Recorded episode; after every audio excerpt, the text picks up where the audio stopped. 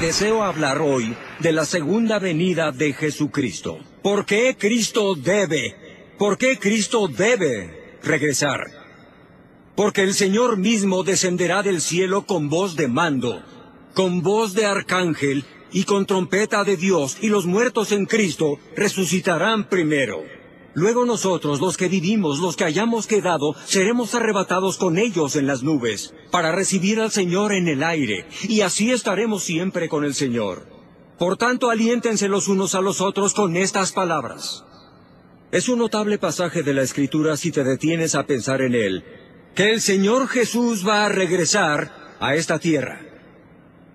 Recuerdo que, pocos días antes de su investidura como presidente de los Estados Unidos, Fui invitado a Florida a jugar golf y pasar la tarde, pasar la tarde con el presidente electo John Kennedy. Y él me preguntó lo siguiente. Me dijo, ¿cree usted que Jesucristo va a venir a la tierra de nuevo? Y dije, sí, señor, lo creo. Él dijo, muy bien, explíquemelo. Y hablé con él sobre la segunda venida de Jesucristo. Con frecuencia me he preguntado, ¿por qué hizo esa pregunta? Y parte de la respuesta llegó mil días después, cuando nuestro joven presidente, fue asesinado. Porque mil millones de personas en el mundo vieron y escucharon en su funeral cuando se leyó este pasaje de la Escritura. Esa afirmación en el verso 17 al que quiero dirigir su atención es esta. Los que vivimos, los que hayamos quedado, seremos arrebatados con ellos en las nubes para recibir al Señor en el aire. Esa palabra, arrebatados, es una traducción del griego. Significa arrancar. Llegará el tiempo cuando Jesucristo regrese y arranque todo de todos los cementerios del mundo. Y aquellos que vivan y queden serán arrancados.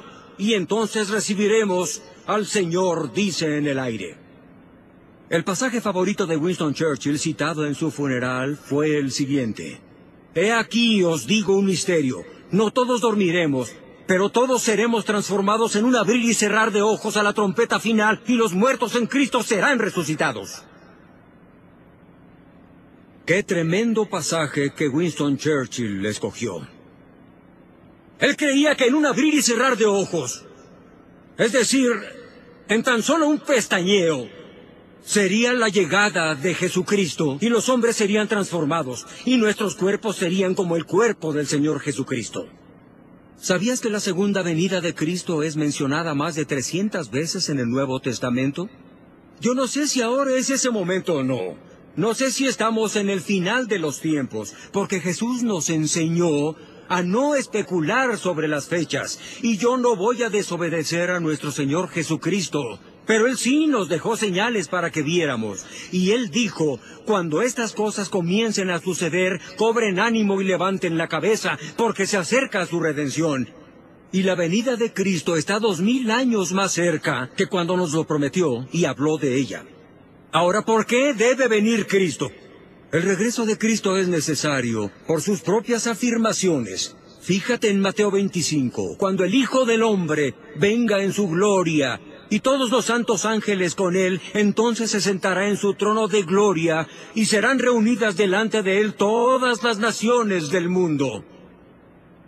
Él debe mantener su palabra, debe cumplir su promesa, él debe volver.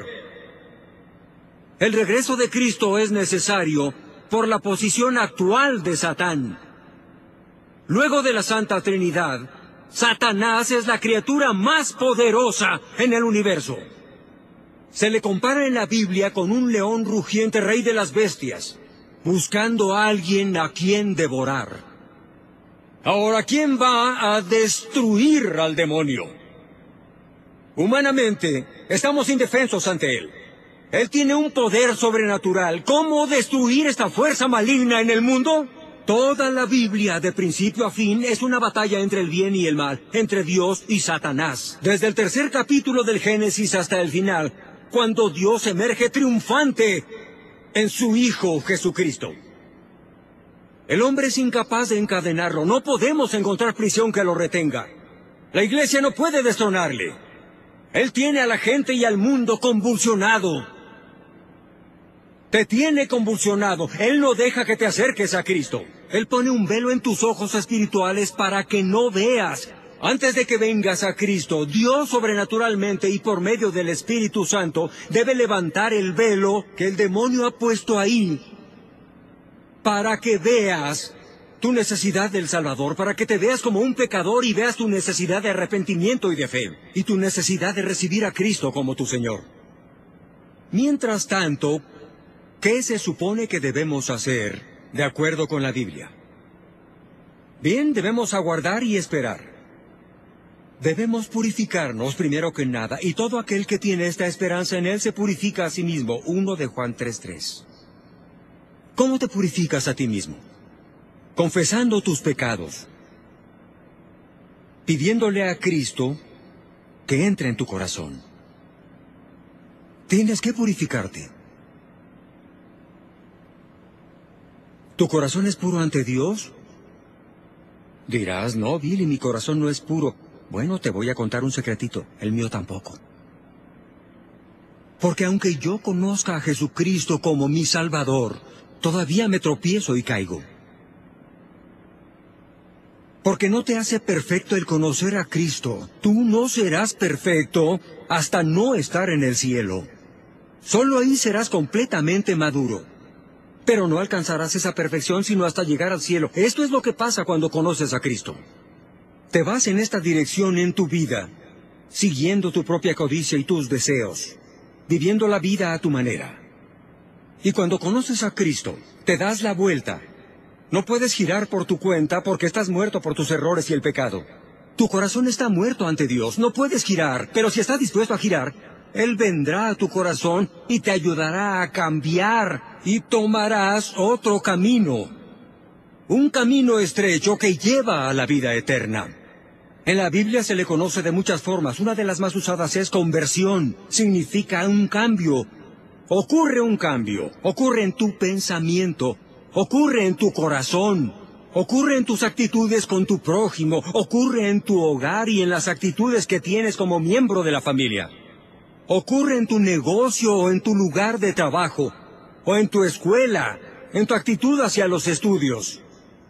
Cuando conoces a Cristo ocurre un cambio. Lo viejo, las viejas prácticas y hábitos comienzan a desaparecer y te conviertes en una nueva criatura. Y gradualmente, día a día, eres purificado.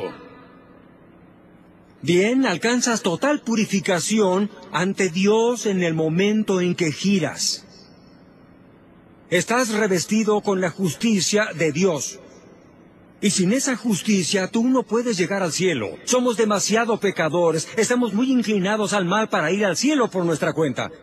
Debemos tener la justicia de Cristo, eso fue lo que Él hizo en la cruz. Por eso murió, por eso derramó su sangre.